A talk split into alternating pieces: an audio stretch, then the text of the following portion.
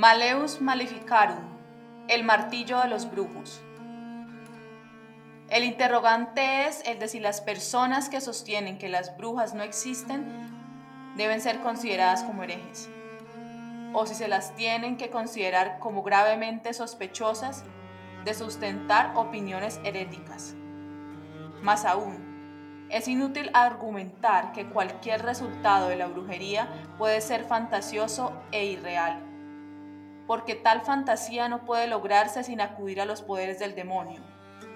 Y es preciso que se haya establecido un contrato con éste, por medio del cual la bruja, real y verdaderamente, se obligue a ser la sierva del diablo y se consagre a éste por entero. Y ello no se hace en sueños, ni bajo la influencia de ilusión alguna, sino que colabora real y físicamente con el demonio y se consagra a él. Pues en verdad, este es el fin de toda brujería. Se trata de efectuar encantamientos por medio de la mirada o por una fórmula de palabras o por cualquier otro hechizo. Todo ello pertenece al diablo. Hay que responder que aún hoy existen muchos que se equivocan en grande en este sentido, que excusan a las brujas y cargan toda la culpa sobre las artes del demonio o atribuyen los cambios que aquellas provocan a alguna alteración natural. Estos errores pueden aclararse con facilidad.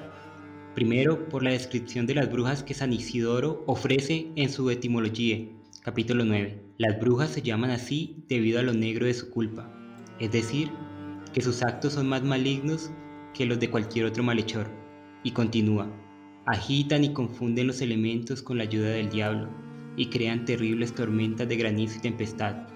Más aún, dice que confunden la mente de los hombres, que los empujan a la locura, a un odio insano y a desmesurados apetitos. Además, continúa con la terrible influencia de sus hechizos, como si fuera con una pócima o veneno pueden destruir la vida.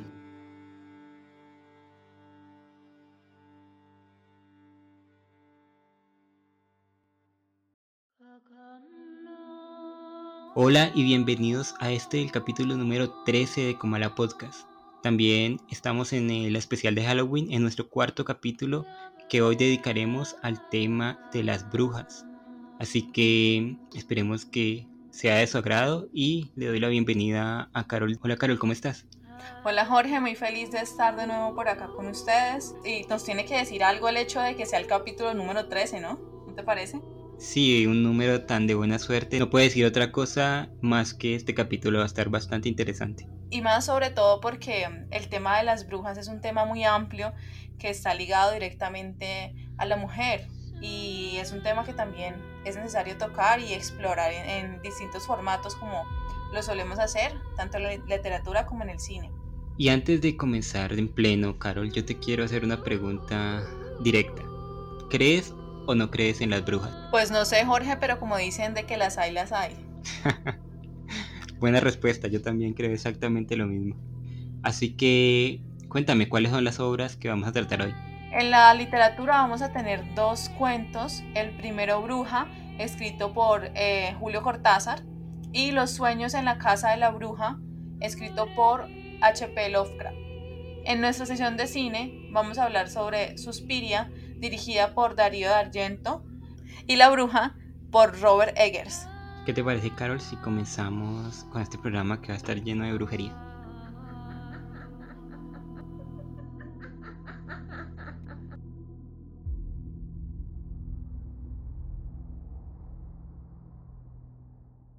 Poesía, cuentos, novela, cómic,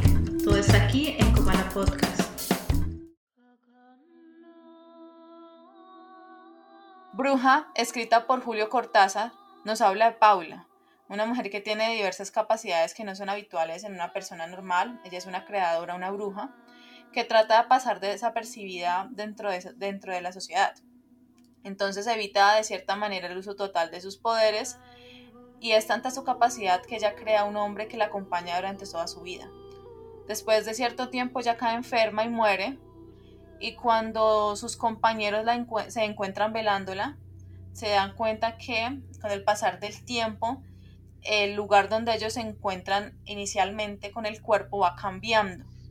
y ya no es un lugar físico, sino que se va modificando y de pasar a estar en un lugar encerrado, se dan cuenta que se encuentran ya directamente en un campo abierto bajo la luz de la luna.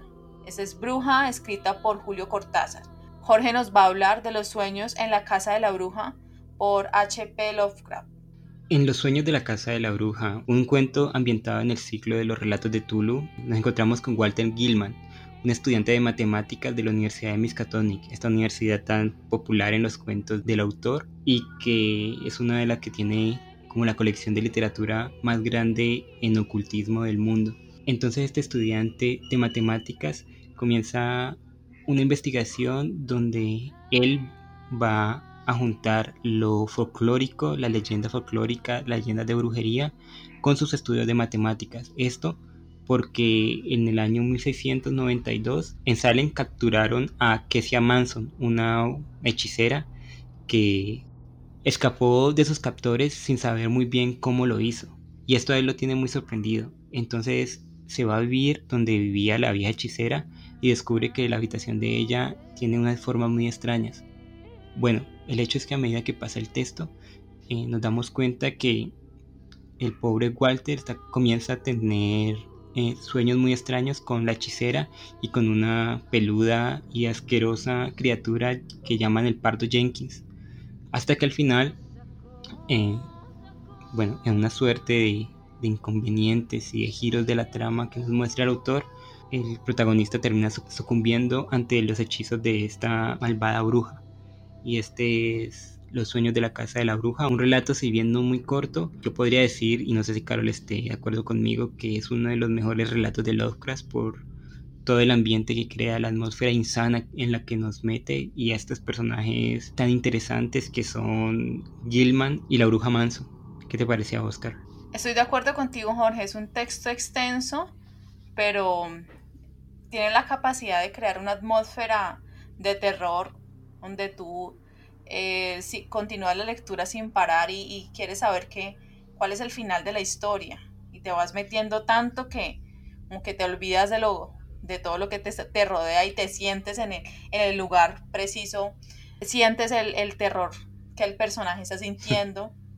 e incluso mira que fue tanta la, tanto el, el compromiso como lectora que, al, que cuando terminé de leer, estu, miré mis paredes con, el terror de, no querer que una personaje así se pareciera. Que una rata pareciera, porque en todo el hijo madre cuento, las ratas son uno de los protagonistas que más se encuentran alrededor del relato. Y es que salen de las paredes y al final es una rata la que termina, bueno, o dicen que es una rata la que termina acabando con el protagonista.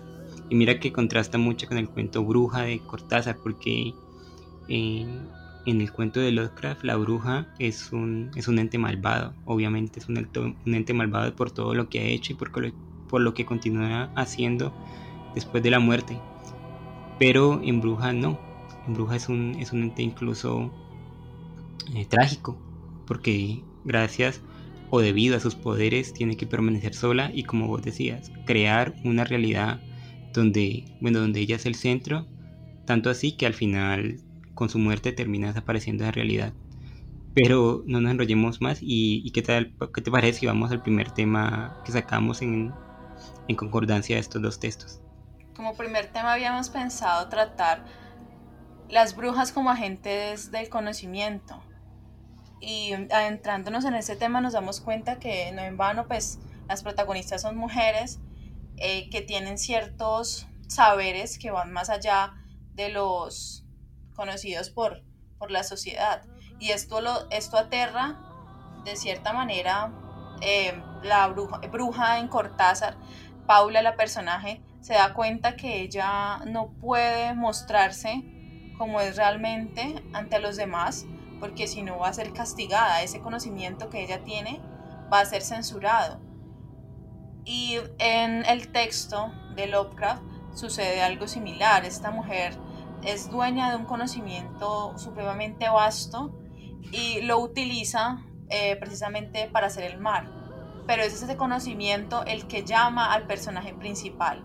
Él también sabe que él nunca jamás va a poder conocer eso que ella maneja de una manera tan espléndida y lo hace parecer tan fácil de pasar de un lugar o de un espacio-tiempo a otro, con tanta facilidad que, que el personaje principal está encantado y por eso en ese encantamiento la busca y se encuentra con, con un mar de información que lo llena y, y termina por sucumbir a causa de eso. Mira, aquí voy a citar al mismo Lovecraft en un ensayo que él tiene que se llama El horror sobrenatural en la literatura. Y en la primera parte de la introducción, en el primer párrafo comienza. El miedo es una de las emociones más antiguas y poderosas de la humanidad y el miedo más antiguo y poderoso es el temor a lo desconocido. Y yo creo que esto engloba muy bien el tema que hemos sacado y como decías vos, las brujas, tanto en los sueños de la casa de la bruja como en Bruja de Cortázar, son agentes del conocimiento. Ambas tienen poderes más allá de lo, de lo imaginable. Ambas tienen que convivir con esos, con esos conocimientos y tienen que vivir con las consecuencias de ese conocimiento. En Bruja de Cortázar, por ejemplo, vemos que ella, Paula, siempre se ha sentido sola a causa de sus poderes y, la han abandonado los papás, la han abandonado la familia y aunque ha estado rodeada de personas, nunca se ha sentido comprendida por nadie. Este conocimiento que ella tiene, como decía ahorita, eh, la convierte en un personaje trágico porque la llena de una soledad tan profunda. A la larga lo único con lo que puede convivir es con ese mismo poder que ella tiene. No puede hacer nada más excepto que, como la culebra que se muerde su cola, tiene que estar en ese círculo infinito que, que al final ella sabe que es mentira. Ella tiene un esposo que es mentira, tiene una casa que es mentira, la ha hecho de una forma que es mentira, bueno, que es mentira entre comillas, pero que solo se sustenta por su ser, solo se, solo se sustenta con base en ese, en ese conocimiento que ella tiene. Y en los sueños de la casa de la bruja eh, Manson, que es esta bruja que, bueno, que ha hecho mucho mal en su época, en los años 1600, eh, también es un ser lleno de, de, conocimiento y es que en sí, Carol, las brujas alrededor de la historia han sido seres llenos de conocimiento, un conocimiento otorgado, claro está, por el demonio en muchos casos, pero un conocimiento al fin de cuentas, un conocimiento que como vos decís, supera a los de cualquier catedrático, estudioso, ya sea de cualquier materia. En este caso, Gilman estudia las matemáticas, ve que con las matemáticas se puede llegar al mismo conocimiento o a una parte del conocimiento que, tiene, que ha tenido esta hechicera. Entonces el conocimiento las convierte en seres bastante peligrosos, bastante terroríficos, si me dejas decirte, y bueno, por ese mismo desconocimiento que tenemos hacia ella, las convierten en personajes supremamente terroríficos. Y aterran precisamente porque son mujeres disidentes porque ellas tienen ese conocimiento y ese control sobre eh, distintas fuerzas naturales y porque se alejan de ese poder contextual que te dice que es correcto ser aceptado y que no lo es. Entonces voy a citar acá a Arthur C. Clarke. Él nos dice cualquier tecnología suficientemente avanzada es indistinguible de la magia. Y yo creo que sucede lo mismo con estos personajes de, la, de las brujas son mujeres que tienen un conocimiento vasto y por ese conocimiento vasto asustan. Lo que, vale la redundancia, lo que, lo que uno no conoce siempre le teme o le huye. Y eso sucede con ambas.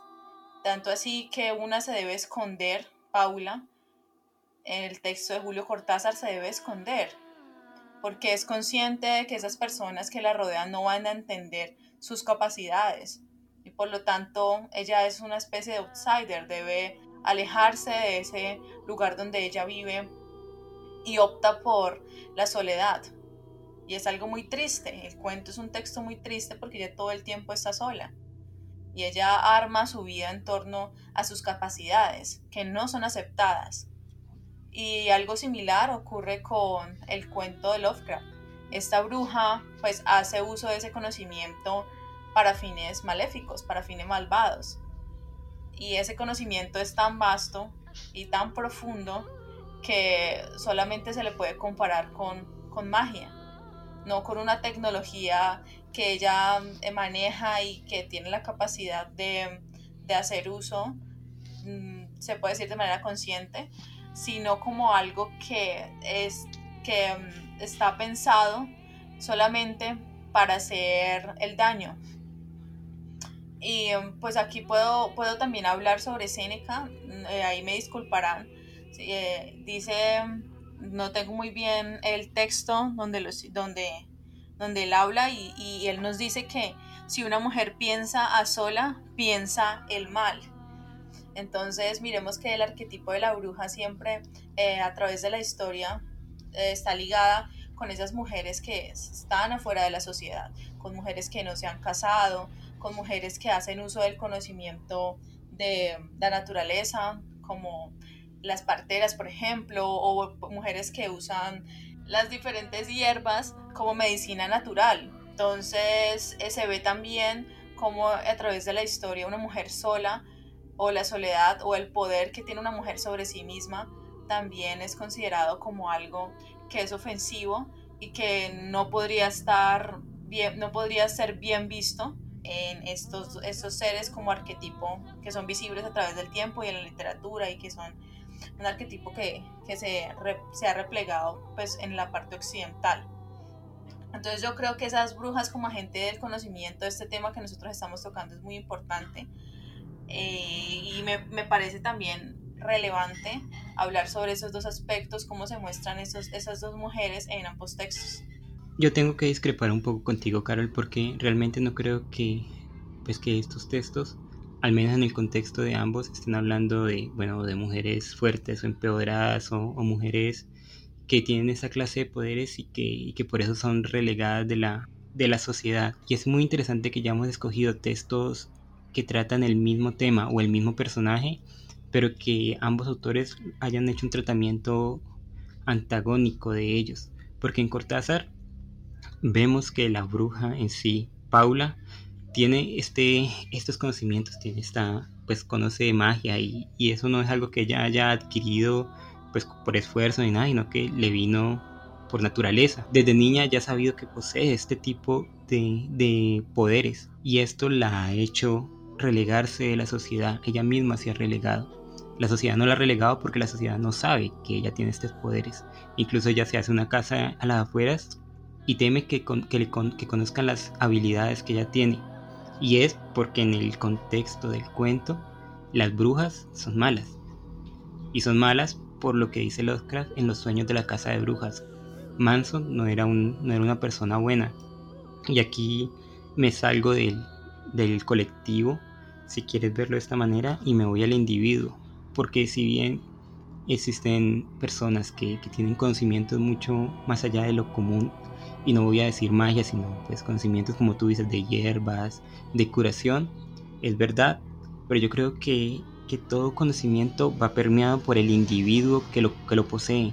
En este caso, Manso es una mujer, independiente de eso, es una persona mala, es una persona que ha querido hacer tratos con el diablo y que ese conocimiento que ya tenía, que la ayudó a invocar a, a estos seres malignos, hizo que tuviera más poder, más conocimiento pero a la vez su maldad se acrecentara.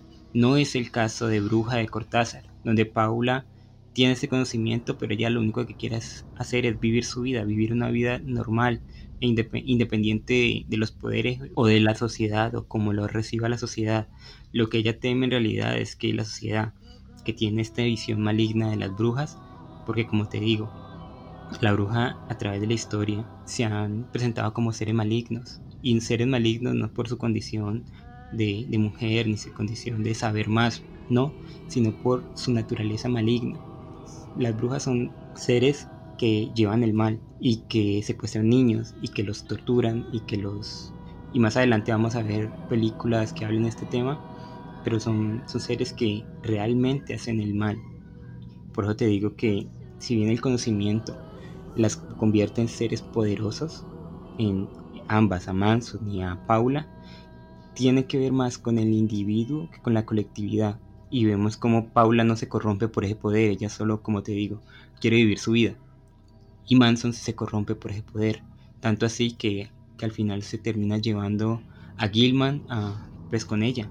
Y, a través del cuento lo tortura y a través del, cuento en sus sueños se le presenta y lo acosa y lo agobia y nos encontramos en un punto del cuento donde ella, ella y ese ser peludo que, que lo llama Jenkins eh, asesinan a un niño, lo, lo descuartizan. Entonces, no sé, sí es verdad que las brujas tienen mucho conocimiento, pero también debemos ver cómo usan ese tipo de conocimiento. Sí, Jorge, yo estoy de acuerdo contigo, pero yo me estoy remitiendo a los orígenes, cómo se construyó este arquetipo de la bruja como mujer disidente. Y en ambos textos podemos ver eso, cómo Paula se aleja de la sociedad, porque tú sabes que el que las personas sepan que ella es una hechicera, pues va a tener consecuencias pues gravísimas.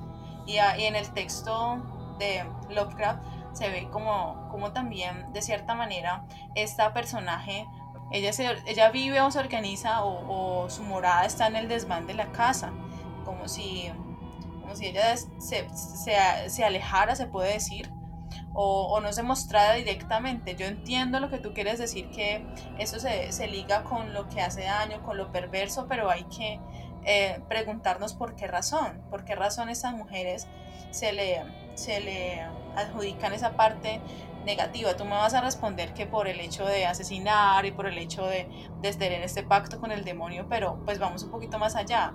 En la historia, aunque estamos hablando pues de, de, los cuentos en sí, la historia o la literatura, este conocimiento es, era negado para las mujeres.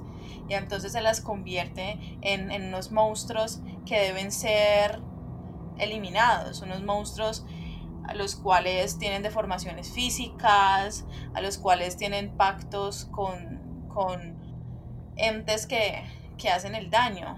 Entonces yo me voy es, es, directamente a mirar, pues a rastrear este arquetipo de la bruja, pues a través de la historia de los orígenes de la bruja, que se muestra en Paula de manera pues muy clara como, como esta bruja es una, una mujer que tiene un conocimiento y que ella se aleja porque siente terror de lo que le puede suceder. Sí, Carol, yo entiendo eso. Y también pues estoy en parte de acuerdo contigo de que este arquetipo de la bruja surgió a través de, de la mala interpretación que se tenían de ciertas actitudes de las personas. Pero yo creo que eso ha pasado a través de la historia con, con todos, independientemente de quién sean. Aquel que tenía, y por eso leí la, la cita de, de Lovecraft, aquel que tenía algo más allá o especial que, que salía de, los cánones o se salía del molde era perseguido.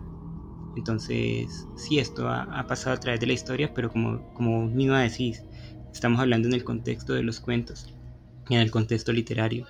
Y yo, yo sí creo que, que en estos dos cuentos vemos ambas representaciones, tanto la bruja que, que si bien tiene sus poderes, conocimiento, y no lo utiliza para el mal, como la bruja que tiene sus conocimientos y, ese poder que le otorgan y los utiliza para el mal. Y por eso te digo que esto radica no tanto en, en la bruja en sí, sino en el, en el, individuo que posee el conocimiento, en este caso Paula y Manson. Son individuos muy diferenciados entre sí que utilizan su poder para otro tipo de, de cuestiones. ¿Y qué te parece si pasamos rapidito al, al segundo tema que teníamos, que son las brujas como transformadoras de los espacios? Sí, Jorge, me parece que este tema de las brujas como transformadoras de los espacios se ven pues con claridad en Paula cuando ella decide construir su, su casa pero se da cuenta que si, la, si lo hace muy rápido la gente se va a enterar que hay algo extraño ahí decide contratar a unas personas que lo hagan por ella. Pero en sí ella hace como la trampita y les va ayudando y al final esas personas se van felices con el dinero que ella misma también ha creado y en el texto de Lovecraft eh, la personaje es dueña, se puede decir, al, situarse en la parte de arriba de, la casa, se puede decir que es la dueña de, ese lugar. Eh, ese lugar le pertenece y esa casa se mantiene en pie por ella. Y es muy interesante ver cómo de cierta forma esta mujer va, va construyendo ese espacio con la forma de los muros, con todo este esa información que ella tiene sobre cómo la ciudad misma está construida y sobre dónde ella debe acudir para robar niños o acudir para hacer sus, sus rituales. En, el, en los sueños de la casa de la bruja yo creo que esto se ve especialmente porque Carol ya señaló la parte de bruja de Cortázar. En esta ciudad, en la ciudad de Ismund, donde se encuentra situado el texto. Y no es solo la, la casa donde vivió Manson, sino todo el, todo el contexto donde se mueven los personajes. La ciudad es una ciudad venida menos, es un, en un lugar que es sombrío, como casi todos los cuentos de Lovecraft. Pero en este especial parece que la maldición que ha caído en esta ciudad es debido al maltrato que le han hecho a la bruja. La bruja a la bruja le han, la han torturado en los años 1600 y parece que desde ese entonces la bruja en sí ha, o la maldición que ella ha lanzado ha hecho que esta ciudad no avance, ha hecho que esta casa donde ella vivió y esta guardilla donde, donde especialmente habitó eh, esté llena de ratas, eh, parece que no avanzara. La, la misma, la bruja en sí ha modificado el espacio para que ese espacio con esas paredes tan extrañamente eh, ubicadas sean como una suerte de portal que, que la transporten a ese otro espacio-tiempo donde, donde ella se mueve. Así que, pues, si la, la bruja realmente, gracias a su poder, modifica todos estos espacios, y, pero, pero vemos que esa modificación no parece ser buena, parece que a la larga es bueno, es perjudicial para todo el que la sigue, como si ella fuera un veneno que, que se estuviera esparciendo poco a poco a través de las eras y a través de los tiempos. Yo lo veo como una suerte de venganza, ¿sabes? Cuando hablas de la ciudad como un personaje más, los, eh, los habitantes de esa ciudad también están, se mueven a través de, este, de todo este mito eh, de la bruja. Hablan sobre yo la vi en tal lado, yo vi a sus secuaces en tal otro lado. Siempre están, están hablando de, de ella como si existiera realmente y como si ella tuviera la capacidad de estar en, en, muchos espacios al tiempo y tuviera la capacidad de hacer lo que ella quisiera en el momento que ella quiera. Entonces esa modificación de estos espacios también se ve ahí, ella es prácticamente la protagonista de todo. Y es que ella no ha muerto, Carol. La, la bruja no ha muerto, ella descubrió la forma y esto es lo que trata de descubrir el, el personaje principal, Gilman, que ella ha descubierto la forma de viajar entre dimensiones gracias a su, magia y lo que él quiere hacer es hacer lo mismo que ella hacía pero con las matemáticas y por eso es que ella se presenta en diferentes partes de la ciudad y la gente la mira y mira a esa mascota asquerosa que tiene bueno y se encuentra con ella sin saber qué es ella entonces y por eso también Gilman se la encuentra en sus sueños porque ella es capaz de traspasar toda, todo este tipo de, de, barreras, tanto de los sueños como del tiempo, como de la materia. Y claro, yo también estoy de acuerdo contigo en que es una venganza. Ella se está vengando de la ciudad por todo lo que le hizo y más, simplemente porque es un ser maligno, como, como decíamos ahorita. Pero también quería eh, señalar que en Bruja de Cortázar, el, espacio donde ella habita también es, es interior. No solamente la casa que ella crea, sino el ser que ella crea para sí misma, ese ser retraído, ese ser solitario, ese ser que no encuentra un par en su mundo y que tiene que crear maniquís con cierta personalidad pero que realmente no, no se adaptan a ella, un ser que está solo y que debido a estos poderes que ella tiene y a esta soledad en que se ve sumergida, bueno, crea este mundo alterno e idealizado que es una extensión de ella misma y que termina desapareciendo con su muerte.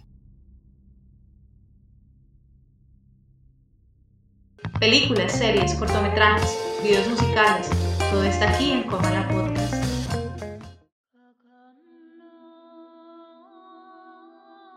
Para nuestra segunda sección de nuestro capítulo número 13, dedicado al tema de las brujas, traemos dos películas supremamente interesantes que tratan el tema de las brujas y de todo lo que pasa alrededor de ellas de manera bastante directa y, si me dejan decirlo, bastante terrorífica. La película escogida por Carol se llama Suspiria, un clásico del cine dirigida por Darío Argento, y yo escogí La Bruja, para mí un clásico del terror moderno, dirigida por Robert Eggers. En La Bruja nos encontramos con una familia de Nueva Inglaterra del siglo XV o XVI, un matrimonio de colonos cristianos, que con sus cinco hijos se van a vivir afuera de pueblo porque han sido expulsados ya que el padre es un ferviente protestante y sus métodos han ido mucho más allá de lo que el pueblo permite. Entonces, este hombre encuentra un terreno cerca de un bosque y decide allí hacer su casa y, estar con su familia. A medida que pasa la película vemos como la familia sufre diferentes azotes por parte de una bruja, una bruja que en realidad tan solo en el último tramo de la película aparece, pero hasta entonces es una figura que etérea, que no, que nadie, nadie puede ver, pero que a la hija mayor del matrimonio constantemente la está, la está llevando hacia ella.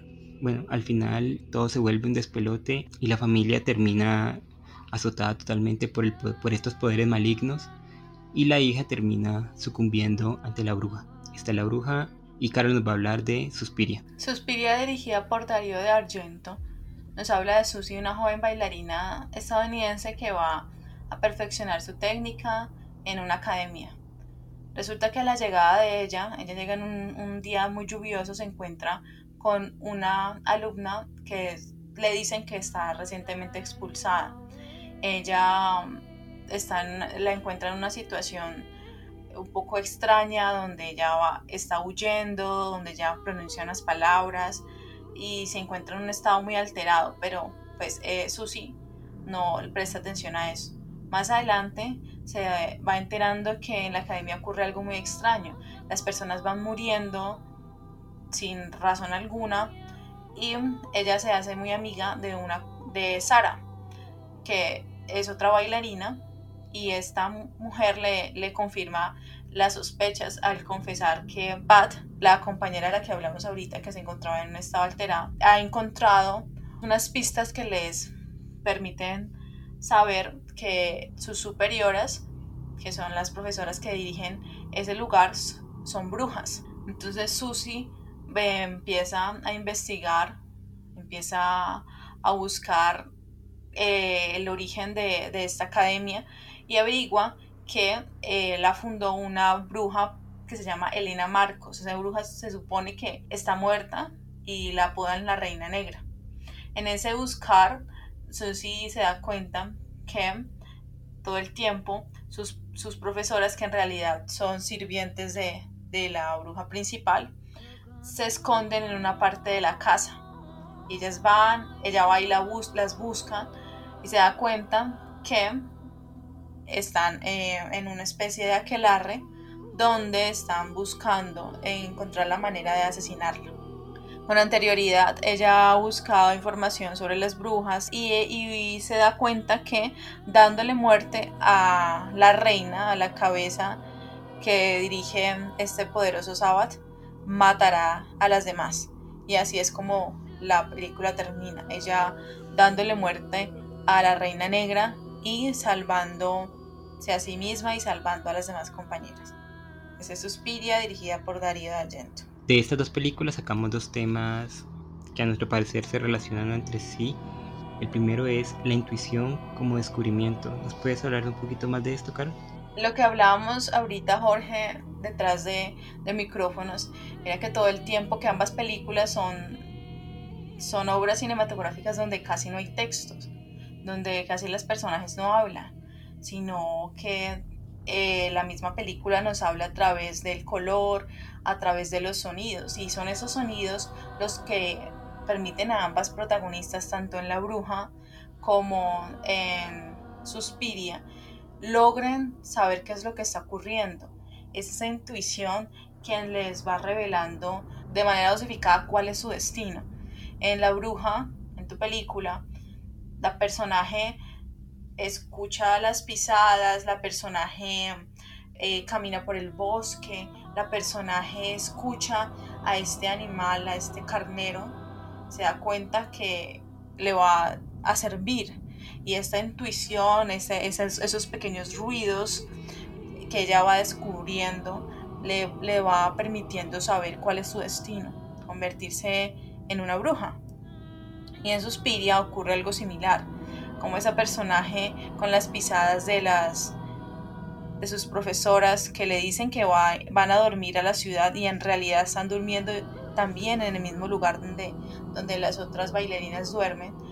En esas voces, esos susurros del aire, esta mujer se da cuenta que en realidad le está mintiendo, que en realidad esos sonidos son sonidos que le permiten revelar que se tratan de brujas y que están haciendo un complot para matarlo.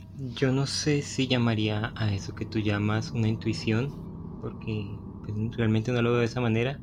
yo creo que pues, tiene razón en señalar ese punto, pero para mí es más una atmósfera, la atmósfera de insana que tienen ambas películas. Uno cuando se enfrenta por primera vez a la bruja, yo me la vi en cine y me la vi en un cine vacío donde pues casi nadie estaba allí porque, porque al parecer no les gustó y la gente se iba saliendo. Esto es una anécdota de, de, la película. La gente se iba saliendo de la sala de cine y al final muchos abuchearon la, la, película porque decían que no pasó nada. Y yo no, no siento eso, siento de hecho que pasó mucho, pero pasa mucho detrás de, de la historia que nos están contando. Es esa, esa intuición que tú llamas, que yo, que yo llamo atmósfera, y, y es eso, que la protagonista principal está encerrada como en una burbuja y sometida a los, a los azares de la, de la bruja. Toda esa familia, tanto el padre, con las mentiras que dice, la madre, con su fanatismo recalcitrante, el niño que apenas está descubriendo la sexualidad. Todos estos personajes están envueltos en esa insanía que, bueno, que los lleva al final a la locura. Solamente el, el bebé, el recién nacido, eh, se salva de eso, pero es el primero que se lleva a la bruja y el que, y el que sacrifica para hacer sus hechizos. Entonces, claro, es una atmósfera que los atrapa a todos y que al final los lleva a su perdición. Igual en Suspiria, cuando la protagonista llega a esta academia de baile, sentimos desde el primer instante que algo malo va a pasar. Es algo parecido que lo que se siente cuando, cuando uno ve por primera vez el bebé de Rosemary. Uno sabe que ella se está metiendo en ese hotel y que en ese hotel no hay nada bueno, pero no nos han mostrado nada, no nos han mostrado que que en ese hotel hay brujos, no nos han mostrado que el demonio habita allí, no nos han mostrado absolutamente nada, pero lo sabemos.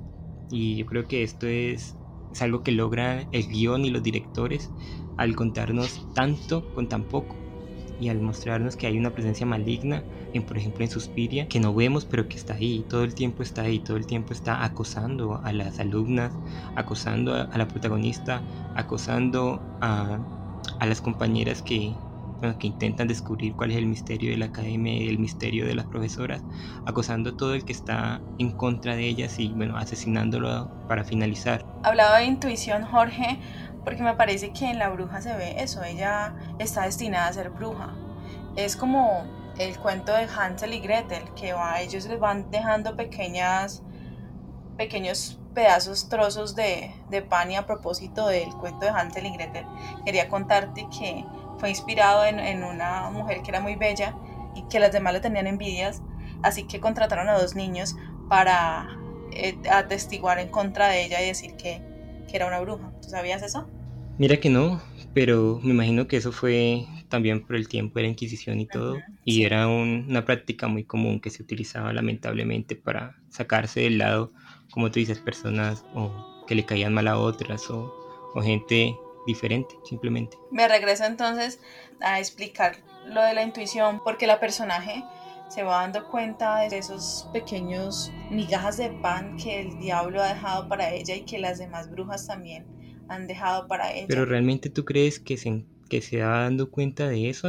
a mí no me parece que la protagonista de la bruja se dé cuenta de eso. Es que ella no lo, ella no lo asimila, Jorge. Yo creo que ella, ella no lo asimila, sino que es, esta, esta atrocidad le, le va viniendo de manera dosificada, es lo que yo quiero decir. Pues sí, pero yo tampoco creo que no lo asimila porque no lo cree. Yo creo que la única persona realmente buena, además del bebé, realmente buena en esa película es ella es la, protagonista principal porque el papá es un mentiroso, la mamá es una fanática, quería cualquier cosa para librarse del mal. Además tiene como problemas psicológicos. El niño lo muestran como, como una persona que solo piensa en sexo y, e incluso es capaz de ver a su hermana de esa manera. Y ella es el arquetipo de persona buena, la que se encarga de la casa, la que ayuda a todos, la que está pendiente de los hermanitos, que hay dos hermanitos pequeños también, que son mentirosos, que son chismosos, que son bueno, todos los personajes, a excepción de ella y del bebé, pero el bebé no, aquí realmente no importa mucho, a excepción de ella, tienen algún problema, digamos, que, que los vuelve incompatible con, con la bruja. En cambio, ella es, podríamos decirlo, una figura virginal porque el mal no la ha tocado y creo que es este desconocimiento que ella tiene y este no creer en las brujas que la lleva a sucumbir ante ella porque es el objetivo preferido de esta en vez de o la madre o en vez de la, de la otra niña, es ella, la pura, la que, la que no tiene una mancha. Pues lo decía era porque el tema que propusimos ambos fue ese, la intuición como descubrimiento. También lo decía porque eh, tú lo nombraste, hablaste de, lo virginal. Ella carece de ese conocimiento y de cierta forma ese descubrir la libera del entorno tóxico donde ella se encuentra, donde una madre eh, es fanática, donde un padre pues tiene todos los defectos del mundo, donde los hermanos también pues sucede algo similar. Entonces ese descubrimiento la libera, es una liberación para ella. Tanto así que ella va desnuda al bosque, tanto así que ella se une a esa aquelarre sin hacer, sin de cierta forma hacer tanto esfuerzo por, por evitarlo. Ella firma ese libro con, con el mismo Satanás y, y, va a ese destino que, que le está preparado para ella, que le es preparado para ella. ¿Tú crees que la palabra es liberación? Yo creo que más bien es condena. No sé, no sé si, si es condena Jorge por lo mismo que te digo, porque es un entorno eh, donde ella se encuentra muy restringida de todo, donde ella es expresa de, un, de una visión que ella, no, que ella tiene que, seguir por obligación. Entonces, eh, regresar a la naturaleza, donde está lo salvaje, donde está lo indómito, e, y, tener ese acceso a un montón de conocimiento, pues yo creo que de cierta forma mm, se puede hablar de liberación. Pues no podía estar más en desacuerdo contigo porque si bien desde nuestra visión ahora está subyugada a un entorno que la obliga a hacer algo que pues no debería estar obligada, también debemos entender que es la época en donde ella está viviendo, es la forma de la vida en que tenían en esa época, en ese lugar, en ese momento exacto y bueno, no es una imposición digamos externa, sino que es algo que, que toda la comunidad comparte. Aunque ellos hubieran, no se hubieran ido del pueblo, ella seguiría pues con ese destino. Lo que yo digo que lo llamo como una condena es porque la bruja, y en, este, en esta película sí, la bruja es malvada, la bruja no es un ente lleno de bondad, ni es un ente que le va a dar conocimiento a la protagonista, ni es alguien supremamente sabia que conoce hierbas, nada, la bruja es un, en esta película quiero decir, igual que en Suspiria, la bruja es un ente malvado, un ente que secuestra niños y se baña con su sangre, eso no es un ente bueno, ni un ente liberador, y lo que hace esta bruja, lo que hace el mal, que también está el diablo por ahí metido, lo que hace es coger a una familia que si bien no es perfecta, porque qué familia lo es, que es la, de la protagonista. Una familia que está intentando crear una nueva vida coge esa familia y la vuelve nada. Mata al padre, mata a la madre, la vuelve loca, secuestra al bebé, mata al hermanito, los dos niños suponemos que también los mata y a la pobre protagonista no le queda otra salida que irse con la bruja. Es eso o morir, es eso o la nada. Entonces yo no creo que sea una liberación como vos proponés, sino más bien una condena. Ella se condena a ser una sirviente del demonio. Ella se condena, como todas las mujeres que vemos en la escena final, a estar subyugada al mal, a ser repudiada por todos, a ser una bruja, en todo el sentido de la palabra. Si hablamos de libertad, pues ahí sí tendríamos que mirar. Ella pasa de una, de una cárcel entonces a otra. Claro. Eh, y, e incluso nosotros eh, como seres humanos pues no somos libres en ningún momento. Entonces esa idea es una idea que se nos ha sido vendida hace mucho tiempo. Entonces yo lo digo es porque ella tiene acceso a ese conocimiento, esa libertad es el acceso al conocimiento, esa libertad es, dejar a un lado esa cadena que lo ha atado un montón de tiempo y conocer algo nuevo. Sí, pero ¿de qué vale el conocimiento si a la larga su alma se va a condenar? Es una decisión que ella ha tomado, ella accede a convertirse en bruja cuando habla con el carnero, si bien ella podría optar por otra cosa, correr, yo qué sé, pero ella accede a eso. Pero no accede libremente, está subyugada. Por eso te digo que, la bruja a través de la película lo que hace es escoger a la, a la imagen más virginal que tiene la familia y tornarla en alguien maligno.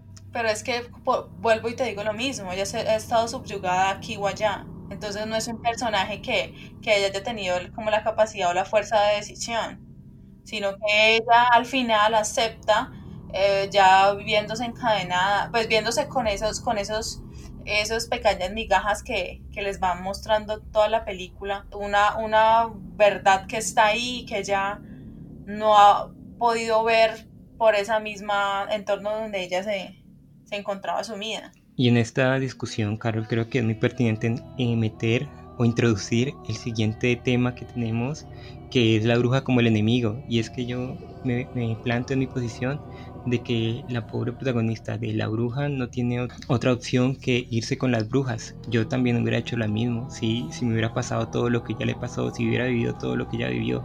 Y claro, ya estaba subyugada por su familia, por su condición, por, el tiempo donde vivía, por la forma en que vivían ellos, por la religión, etcétera, etcétera. Pero eso no quiere decir que pase de ser subyugada por una cosa a ser subyugada por otra, que sea algo bueno o algo necesario. Y entiendo que lo que vos decís, entiendo que ella haya recibido tu conocimiento y haya, se haya ido a la naturaleza y, todo lo que señalas.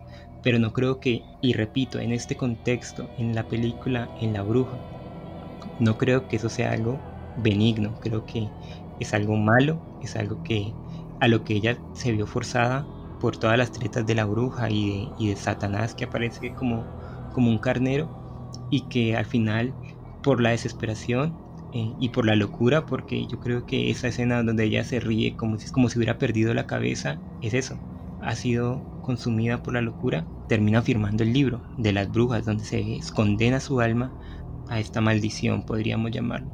Bueno, y en Suspiria, pues es un poco más directo, ¿no te parece? Ya las brujas se presentan como, como entes que, que se esconden, que yo no veo cuál es el fin eh, a, la larga de estas brujas. No sé si tú sepas, Carol, porque qué es lo que buscan. Ellas buscan hacer el mal por hacer el mal. Eso, es, son como, son, malas porque, porque son brujas.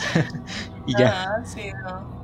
En la película en sí la trama es como un poco débil. Sí, sí, sí, la película es, son los colores, de las Exacto. sonido, pero la trama de la película en sí es muy, muy débil. Pero igual de, la misma manera se presentan como el enemigo. Sí, sí, claro. Y yo creo que también es un cliché el, del, hecho de la, de la bruja presentarse como, como lo que está en contra de lo que se ve que es bueno, en contra de lo que es socialmente aceptado. Entonces yo creo que ese, ese, ese, tema es como algo que ya pues a través del tiempo ya ha sido como muy repetido y muy estudiado y ya se convierte como en un cliché.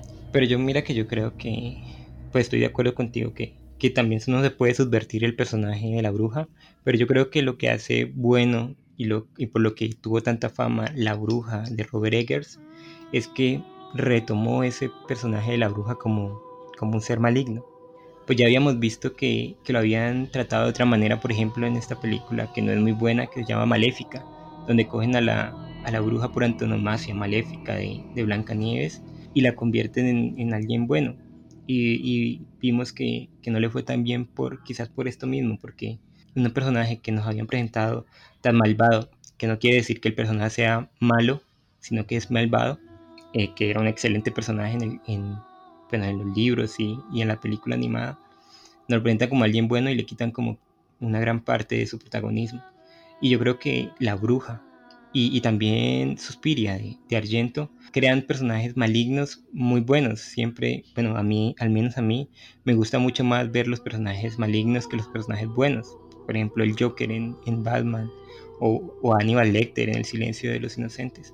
Vemos estos personajes malignos y vemos que, que son tan interesantes, que son tan profundos, que sus motivaciones son tan, podríamos decirlo en cierta manera, tan humanas. ¿Cómo? Sus motivaciones son tan humanas. Eso, eso. Entonces creo que, que, que retomen este, este papel de que las brujas sean malas no me parece algo malo per se, sino que me parece algo que las convierte en seres mucho más interesantes y que claro, yo no estoy, yo no aclaro y no estoy diciendo que, que todas las brujas sean malas y, y, no, no, estoy hablando de eso, realmente no. Estoy hablando que en este contexto de estas dos películas y de, y de mi concepción particular de, de este tipo de personajes, como también la tengo de los fantasmas, también lo tengo de los vampiros, también los tengo de los hombres lobos, me parece que su caracterización maligna es mucho más interesante que, bueno, que si las convirtieran en bonitas y buenas y, y que salvan el día. No me parece que, que, fuera algo bueno. Bueno, en fin, prefiero a la bruja como el enemigo que como, que como, la, como la amiga, toda la vida. A mí, póngame una bruja mala, pero mala bien hecha y, me gana, como la bruja de, de la película. Brujas encantadoras, brujas eh, como Circe, mm. que encanta a este Ulises y no lo deja ir y convierte a los amigos en cerdos. Esa es una bruja súper interesante. Mm, o en Macbeth. Es que en, todas en todas esas representaciones que dices, o por ejemplo en Las Brujas de Roland Dahl, ¿te has visto la película, Las Brujas? Eh, son, son, fascinantes los personajes, y yo me leí hace poquito el libro de, de Roland Dahl, son personajes súper fascinantes que tienen una mitología detrás de sí supremamente enorme y que, bueno, que todo el mundo debería sentarse un día a leerse un libro de, sobre las brujas y, enterarse un poco más, ya sean malignas, ya sean benignas, ya sean como sean, deberían enterarse un poco más. Y te iba a decir, todas estas representaciones que, de las que hablas tienen su trasfondo maligno. Circe no, no deja ir a, Ulises, lo quiere para ella sola, está perdidamente enamorada y obsesionada por él. Y, las brujas de, de, Hamlet se convierten también en, en una suerte de, de espejo de lo que realmente es él y le muestran su verdadero ser. Lo que yo digo es que la bruja como enemigo no quiere decir que sea un personaje malo un personaje reprochable. Simplemente quiero decir que la bruja como enemigo se convierte en, a mi punto de vista, como en, el más atractivo de los personajes que puede existir en, en este contexto.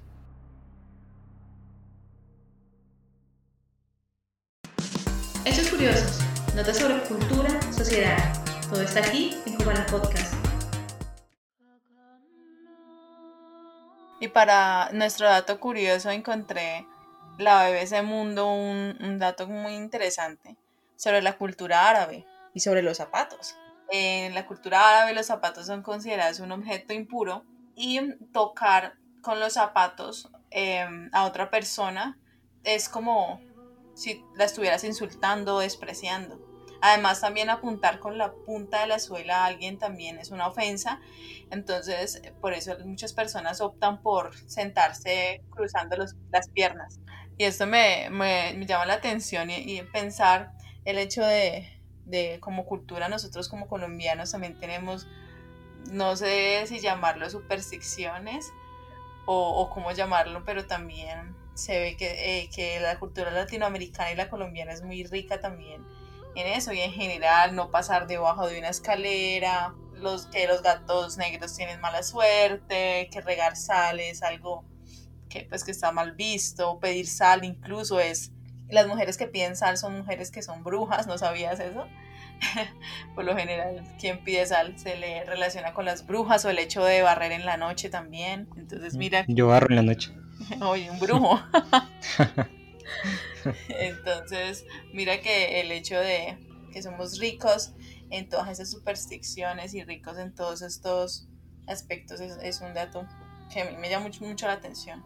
¿Y sabes por qué razón allá los zapatos, bueno, hacer todas estas cosas con los zapatos está mal visto? O? Yo creería que los zapatos es algo donde uno se, está, sobre ellos y con ellos uno arrastra el mugre o la suciedad, lo impuro, ¿no? Pues me imagino y también me imagino que es, la, es por lo que los japoneses y los orientales antes de entrar a casa se, se quitan los zapatos y lo dejan ahí como en un descansillo y, andan en la casa en, o en medias o descalzos. Y sí, es muy interesante todo este tipo de el folclore que existe detrás de, de, la vida cotidiana y a, mí me encanta. Yo no soy ese tipo de personas que desdeñan los ritos cotidianos que tenemos todos, sino que me sumerjo en ellos. Yo también, yo, yo soy el que acepto que iba a pasar por debajo de una escalera de mala suerte, pero igual paso. Hace poquito se me quebró un espejo y, y bueno, estaba preocupado. Igual no llegó a, igual no llegó a a ciertos niveles patológicos que tienen personas que, rompen un espejo y es como si estuvieran como si estuviera acabado el mundo pero pero sí me parece parece algo interesante. Y García Márquez dice algo en su discurso de aceptación del Nobel dice como los creadores de mundo que todos nos creemos y yo creo que, que es una muy muy buena forma y muy bonita forma de ver el mundo. Creer en ese tipo de cosas es como encontrar la magia de, de la vida cotidiana como te digo, no llevarlo a un nivel patológico ni, sentar problemas por esto, pero, pero sí tener esta suerte de, no sé, de, ser precavido de, una manera casi metafísica, por decirlo así. Y mira, Carol, que hace poquito me estaba leyendo un, hablando también de García Márquez. García Márquez tuvo por mucho tiempo en, el diario El una sección que se llamó La Jirafa y en él hablaba de temas diarios. Y, y, ayer me leí un cuento que se llama, un cuento no, un texto que se llama contradicciones de los hindúes, donde García Márquez apuntaba que en India las vacas son sagradas, ¿no? Y, los monos también son sagrados. Y cualquier cosa que hagan los monos o las vacas se debe dejar. Por ejemplo, los monos se montan a los trenes en la India y los saquean. Se roban la ropa, se roban las maletas, se roban todo. No, la gente no puede hacer nada en contra de los monos. Si alguien le va a pegar a un mono, se mete en un problema en el hijo de madre. Y las vacas también. Si una persona tiene un huerto y una vaca se mete y, comienza a, comerse las cosas o, o va de aquí para allá y se lleva todo por delante y lo vuelve miércoles y esa persona le hace algo a la vaca, se mete en el problema más hijo de madre. Pero si un humano hace lo mismo que hacen los monos y las, y las vacas, eh, la gente en la India tiene totalmente derecho a darle un tiro a esa persona. Entonces decía García Márquez que que es contradictorio que, les tengan tanto veneración a este tipo de animales y no por el hecho de ser animales, sino porque ellos los consideran sagrados y que no vean la chispa de los seres humanos que hay en cada uno de nosotros. Entonces me parece que también es este tipo de, cosas que señalas, como que a veces le ponemos mucho cuidado a este tipo de, de, pendejaditas, llamo yo, como de los zapatos en la cultura árabe o de las supersticiones que tenemos todos los días. Yo, yo salí con una persona que, que era muy supersticiosa y que si yo regaba un poquito de sal y yo riego todo cuando estoy almorzando o comiendo, armaba el problema de más berraco, si yo quebraba un espejo. No es que quiebre muchos espejos, pero a veces pasa. O que, o si pasaba un gato negro, o si había una escalera. Y yo como soy medio, pues que creo en eso, pero me importa también un carajo y me meto debajo de las escaleras. Entonces me metí en un problema con ella también. Y, creo que a veces le prestamos mucha atención a este tipo de cosas y olvidamos pues que detrás de eso hay que nos podemos reír de eso también como burlarnos un poco del destino, ¿no te parece? Sí, mira que ahorita me acordé del texto Rayuela, donde el personaje se le cae un cubo de, de azúcar debajo de una mesa y se va a buscarlo en esa mesa porque si no si no lo encuentra alguien que empiece por, por, por la letra, o yo no recuerdo bien cómo es que era la cosa, se le iba a morir. Entonces también súper, súper gracioso y muy interesante todo esto de, la, de las culturas, de cómo vemos un montón de sucesos, cómo los leemos, dependiendo de, pues, de nuestro origen y nuestro contexto. Y este fue el capítulo número 13, el cuarto capítulo de nuestro especial de Halloween que dedicamos a un tema supremamente interesante, lo vuelvo a decir, que es el de las brujas. ¿Qué te parece el capítulo, Car? Es un tema realmente apasionante porque el arquetipo de las brujas, pues de como lo analizamos de, de ambas partes, tanto de brujas buenas como de brujas malas, entre comillas, es, eh, se, ve retratado de una, es una inmensa riqueza en, la literatura, en el cine, incluso en la pintura, entonces es un tema muy apasionante. Sí, yo también creo que es uno de los temas más apasionantes que, bueno, al menos para mí hemos tratado en este podcast y creo que eh, más adelante lo volveremos a tratar por ahí el otro año si, si la suerte está de nuestro lado para seguir asustándonos un poco. Agradecemos a todos nuestros escuchas por haber estado con nosotros. Les recordamos que estamos en distintas redes sociales como Facebook e Instagram y Twitter. En Facebook estamos subiendo las películas y los textos que estamos analizando en los distintos capítulos. Y nos encontramos también en las diversas plataformas como Google Podcast, Spotify y ahora también en YouTube. Gracias por escucharnos y como todos los sábados nos vemos en el próximo capítulo.